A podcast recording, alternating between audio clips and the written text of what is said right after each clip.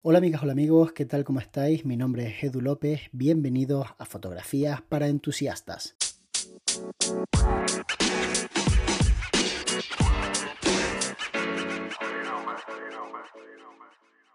Cada vez más personas utilizan Capture One para revelar sus fotografías RAW. La verdad es que durante los últimos años la popularidad de este software ha crecido muchísimo y yo personalmente lo achaco a que han mejorado mucho la experiencia del usuario y la han acercado a los aficionados, en el sentido de que han puesto las cosas mucho más sencillas, se entiende mucho más fácil y ya no cuesta tanto desarrollar las tareas básicas para revelar nuestros archivos RAW. De hecho, durante mucho tiempo era un programa que estaba destinado únicamente al sector profesional, al sector que trabajaba con formato medio de Face One, que es de hecho la compañía que fundó este software y lo hizo como otras muchas compañías para darle soporte a los usuarios de sus propias cámaras y que pudieran revelar sus archivos RAW. Pero desde hace unos cuantos años para acá, la popularidad, como os comentaba, ha crecido mucho y son usuarios de todas las marcas prácticamente quienes los utilizan para revelar sus archivos RAW para trabajar dentro de sus galerías y para de alguna manera conseguir una mayor calidad en esa parte de la creación de una imagen, porque no olvidemos que realmente el retoque o la edición fotográfica no deja de ser una parte dentro de las muchas que tiene la creación de una imagen. Entonces, de poco sirve que tú trabajes con Capture One si la parte previa, la de la captura, no ha sido satisfactoria, no ha sido buena, no has conseguido crear una buena imagen. Capture One, por así decirlo, es la guinda del pastel, es el, bueno, pues la estrella que va en la parte alta del árbol, pero si no tienes un buen árbol, obviamente Capture One no hace magia, simplemente es una herramienta más con la que podemos mejorar nuestras fotografías, no recrear una fotografía desde cero. Así que si estabas pensando en que tu fotografía iba a subir de nivel gracias a Capture One, Siento decirte que eso no va a ocurrir. Lo que sí va a ocurrir es que si tu fotografía ya es buena o tu fotografía ya apunta maneras, Capture One es una herramienta que te lo va a poner mucho más fácil a la hora de hacer determinados procesos. Y en este caso voy a ser muy específico y te voy a decir cuáles son realmente las diferencias que a mi juicio hacen que merezca la pena trabajar con este software. Más allá de el propio entorno, el hecho de que sea flexible, que tú puedas modificarlo y ajustarlo a tus necesidades actuales o futuras, en función de si quieres trabajar con unas o con otras herramientas, cosa que te va a llevar seguramente un par de días y bueno, una vez que ya tengas hecho tu menú, tu flujo de trabajo bien definido, ya no vas a tener que visualizar herramientas que no utilizas, vas a poder poner las herramientas flotantes o dentro de columnas, vas a poder trabajar en el orden que a ti te apetezca. Una vez que has hecho eso, que para mí ya tiene un valor grande porque hace que me ahorre mucho tiempo, Capture One es una herramienta que me va a permitir trabajar el color de una forma mil veces más precisa de lo que me permite hacer Adobe Lightroom. Y la realidad es que más allá de que puedas obviamente eh, crear máscaras, cosa que en Lightroom no se puede hacer de una forma tan precisa, tiene un sistema mucho más sencillo, no existen las máscaras como las que puedes hacer por ejemplo en Photoshop y seguramente no existan porque ya tienen Photoshop y no quieran pisar programas lo cierto es que en Capture One tú puedes decidir crear un ajuste de color específico para una parte de un color, es decir, para por ejemplo los naranjas más saturados. Y sobre esos naranjas más saturados puedo hacer un ajuste de luminosidad de saturación y de tono, lo cual me permite hacer correcciones, por ejemplo, en la piel de una persona cuando tiene una pequeña rojez porque de repente pues está eh, con ese acné en el rostro, en vez de tener que ir a la parte en donde ya abro la fotografía en Photoshop y edito ese acné, puedo hacerlo directamente desde Capture One y además de una forma muy agradable porque realmente el problema de los granitos, el problema de la piel no suele ser tanto la parte abrupta, la parte de la montañita que todos sabemos que se quita de un plumazo, suele ser la consistencia del color, el hecho de que se vea un tono de piel con un color muy agradable, eso cuesta mucho conseguirlo píxel a píxel en Photoshop, porque es una cuestión de más bien color, no es una cuestión de textura. Y tú puedes clonar el color de otro lugar de la cara, pero a lo mejor si eres capaz de detectar que el problema está en la saturación de ese tono de piel justamente en esa región, puedes hacer la selección de una forma increíblemente precisa con el software, es súper fácil, simplemente con un cuentagotas y después acotando y creando una capa, y puedes desaturar esa parte para igualarla con el resto del rostro.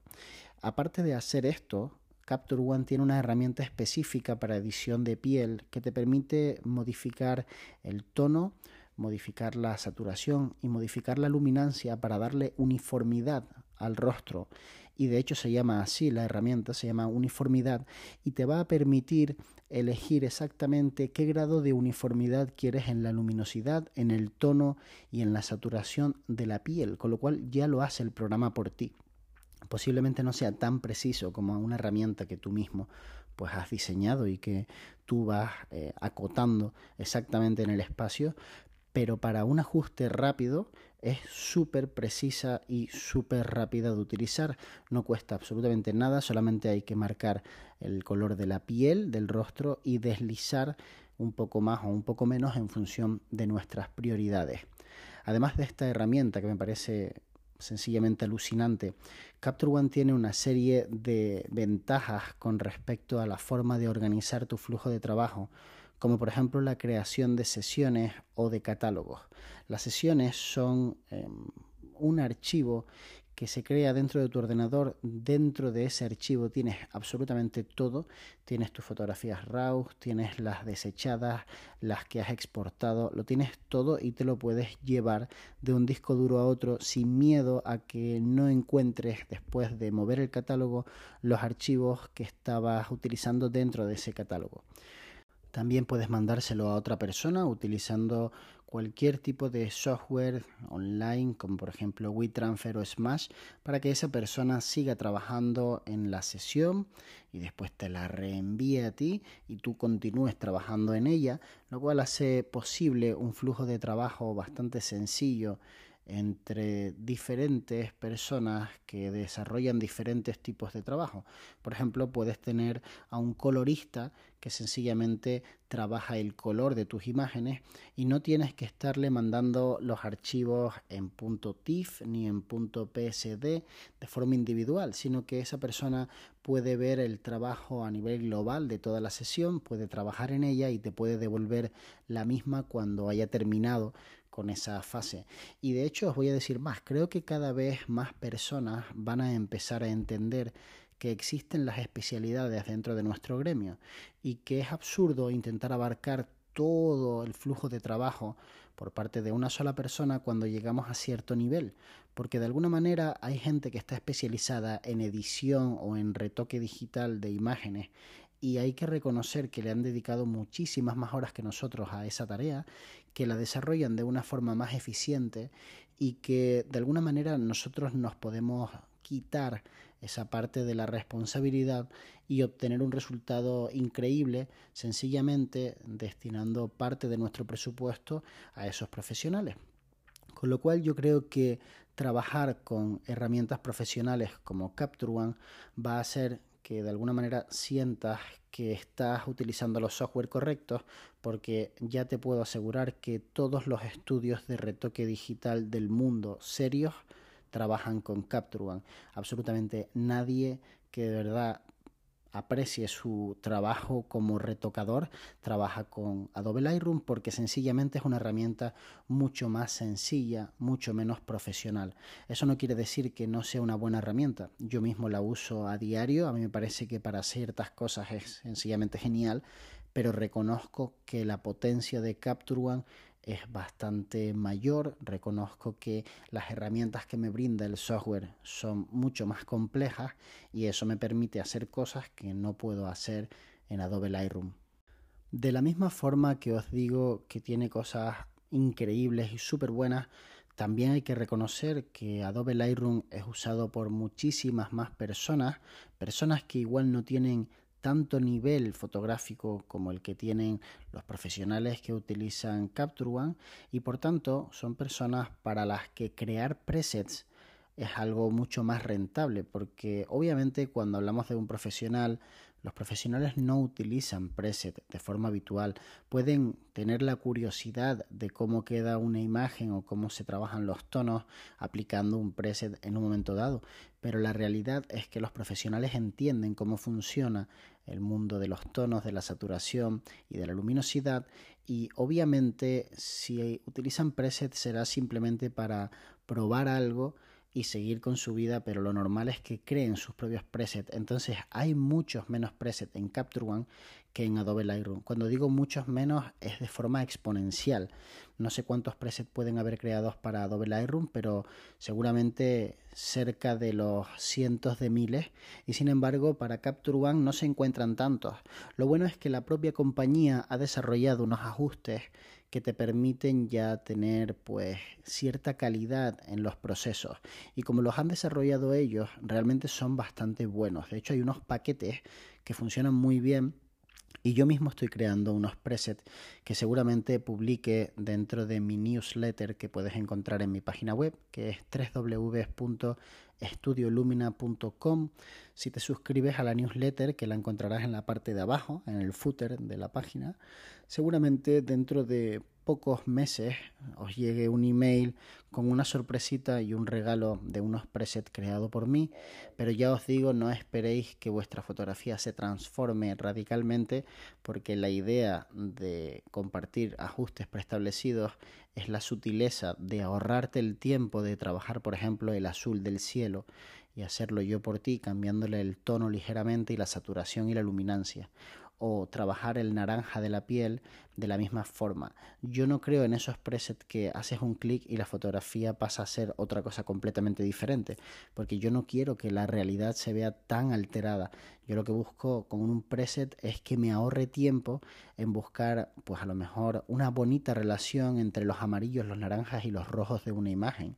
Entonces, en ese sentido, no es que vaya a publicar demasiados presets, pero sí que publicaré algunos y también seguramente haga un paquete ya de pago para usuarios de Fujifilm porque son usuarios con los que comparto el mismo sensor y me resulta más fácil acertar a la hora de crear una serie de presets para paisaje, para retrato o para comida. Volviendo a las similitudes y diferencias que tiene Capture One de Adobe Lightroom, una de las cosas que acaba de implementar Adobe Lightroom y que Capture One lleva desarrollando bastantes años son las ruedas de color. Normalmente cuando uno edita el color y quiere teñir una imagen, necesita coger las curvas RGB y modificar cada uno de los canales para desarrollar una tendencia. Las curvas te permiten trabajar desde las altas luces hasta las sombras más profundas, de tal forma que en la parte superior lo que estás tocando son las altas luces, en la parte inferior lo que estás tocando son las sombras. Y la verdad es que si lo entiendes, nosotros tenemos en Patreon un artículo explicándolo, pues no es tan complejo. De hecho, incluso Adobe Lightroom incluyó hace unas cuantas versiones los colores que van a aparecer si mueves la curva hacia la izquierda o hacia la derecha, de tal forma que te lo ponían como más fácil, te hacían una guía visual para que tú supieras que si movías determinada curva para un lado te iba a aparecer una dominante verde o roja o azul o amarilla. Entonces eso fue una pequeña aproximación a la edición de color por em,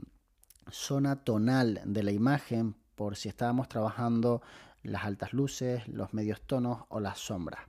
Pero ahora con las ruedas de color te lo ponen mucho más fácil porque en realidad estás viendo el color que vas a aplicar, además puedes guardar los colores y eso es algo que en Capture One ya estaba desde hace muchísimo tiempo y era una de las grandes diferencias. Así que en ese sentido Adobe, que llevaba muchísimo tiempo sin ponerse las pilas con su programa de revelado de RAW, ha dado un paso adelante y ha mejorado mucho en ese aspecto. Y también ha mejorado otra cosa que Capture One tenía y que le hacía muy especial y era que podía exportar las imágenes de forma diferente a la vez. Es decir, que tú puedes crear fórmulas para exportar tus imágenes, por ejemplo, a tu carpeta de Dropbox para tenerlas en el Instagram, puedes exportarlas al escritorio en un tamaño específico para que eh, se las mandes después a tu cliente y también puedes, por ejemplo, exportarla en tamaño pequeño para las miniaturas de una página web.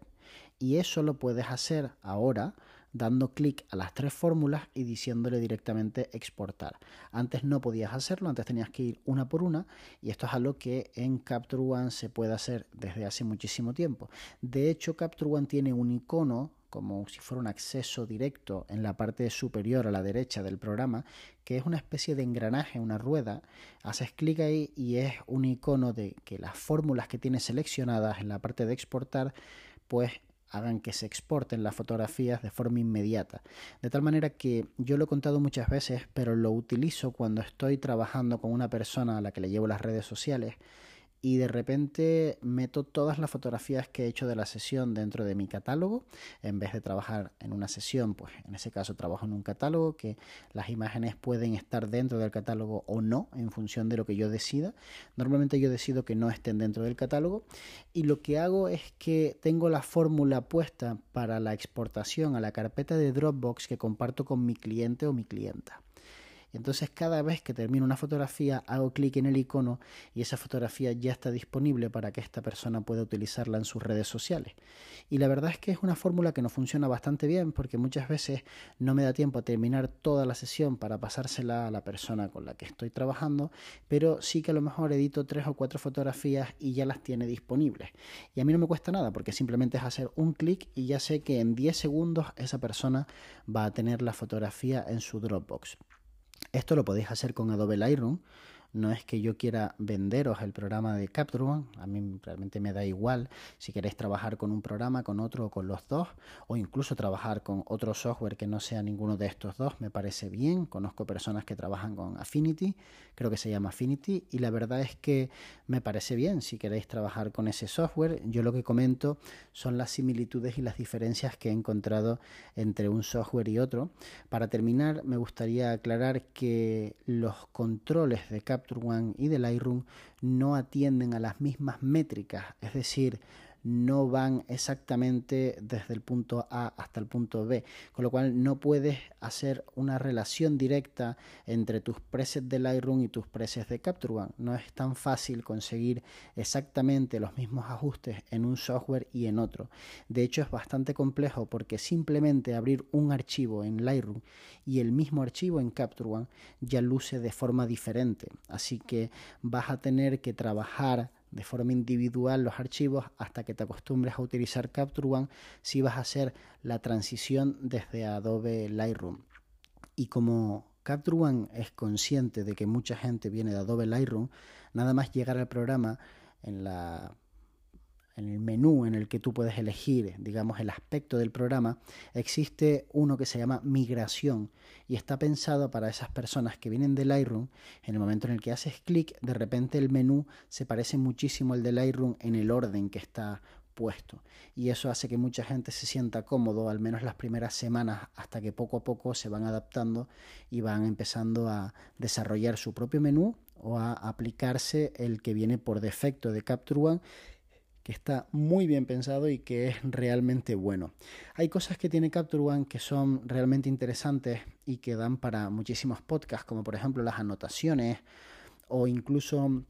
el hecho de que tú puedas crear perfiles específicos mm, para ajustar determinadas cosas en tus fotografías que en Adobe Lightroom no se pueden hacer, pero son temas bastante más difíciles de explicar en un podcast. Y si tenéis interés lo que podemos hacer es desarrollar algún que otro contenido de este tipo dentro de nuestro canal de Patreon, en donde por cierto ya somos más de 400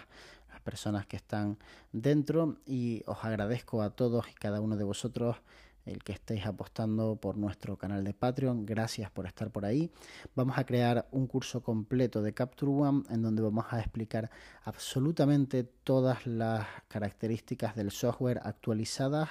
a 2021 y después lo iremos renovando a medida que vayan apareciendo nuevas herramientas. Así que si te apetece, pásate por nuestro Patreon. La dirección te la dejo en el enlace de este podcast, es patreon.com barra estudio Lumina.